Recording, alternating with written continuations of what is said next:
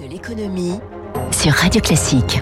Et au programme de ce journal de l'économie, euh, la France est armée pour se passer du gaz russe, la SNCF en ordre de bataille pour satisfaire la demande estivale et puis quelques révélations sur le patrimoine de Vladimir Poutine. Et puis premier invité de cette matinale dans quelques minutes, Jean-Philippe Couturier.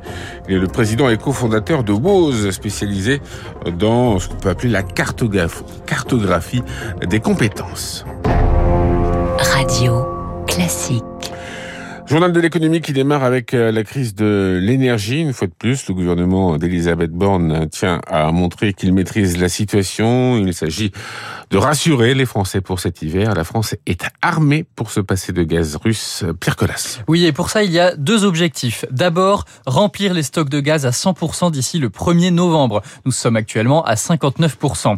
Agnès Pannier-Runacher, ministre de la Transition énergétique, estime que l'objectif est réalisable si, je cite, tous les méthaniers arrivent à l'heure. L'installation d'un terminal flottant au Havre va être accélérée pour augmenter les capacités d'importation de gaz naturel liquéfié.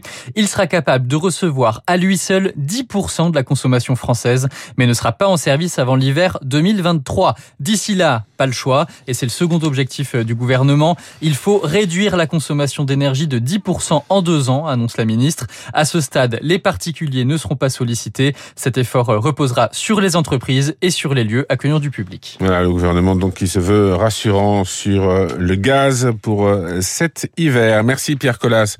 Face à une forte demande, la SNCF va mettre en vente 500 000 places supplémentaires dans les trains cet été. La compagnie ferroviaire indique avoir déjà vendu 8 millions de billets pour juillet et août. C'est 10% de plus euh, qu'en 2019, avant donc le Covid.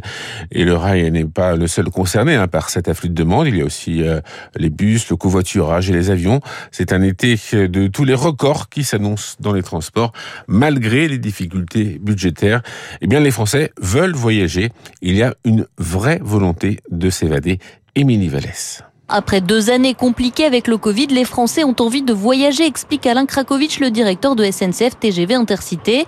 Sans surprise, ce sont les trajets vers la Bretagne et les façades atlantiques et méditerranéennes qui rencontrent un vif succès. C'est là-dessus qu'on a mis euh, le maximum de places disponibles. On a mis plus de Wigo, qui sont des rames très capacitaires, 1200 places par train. On a mis des rames doubles, et puis on a mis aussi plus de voitures à deux étages. Il faut quand même dire qu'il y a des places disponibles. En juillet, encore 6 millions de places à vendre. Il faut juste accepter de ne pas voyager le 13 juillet le 17 juillet, de se décaler un tout petit peu. Les Français se tournent aussi vers le covoiturage. Blablacar, le leader français dans ce domaine, s'attend à une forte demande cet été.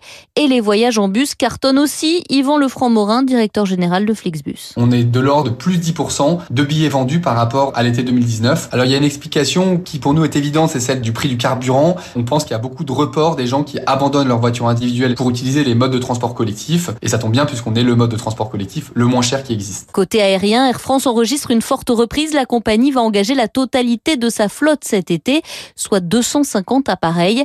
Elle va même par exemple proposer 20% de vols de plus sur les États-Unis par rapport à 2019. Émilie Vallès, donc, euh, pour euh, la SNCF, hein, qui se met en ordre de bataille pour euh, offrir aux, Français les meilleures conditions de transport possibles cet été.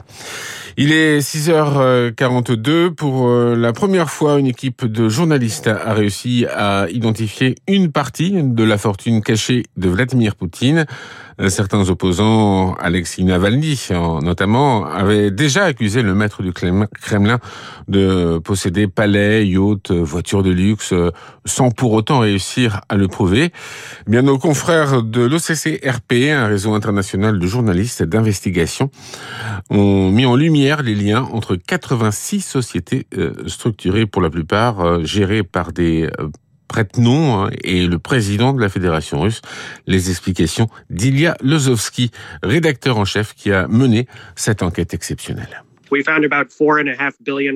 Nous avons découvert 4 milliards et demi d'euros de biens que l'on peut relier à Poutine. Des jets privés, des villas de luxe, du cash, tous aux mains de ses proches, d'oligarques ou des actionnaires de Banque Rossiya, surnommée la banque de Poutine, et même des employés de Banque Rossiya.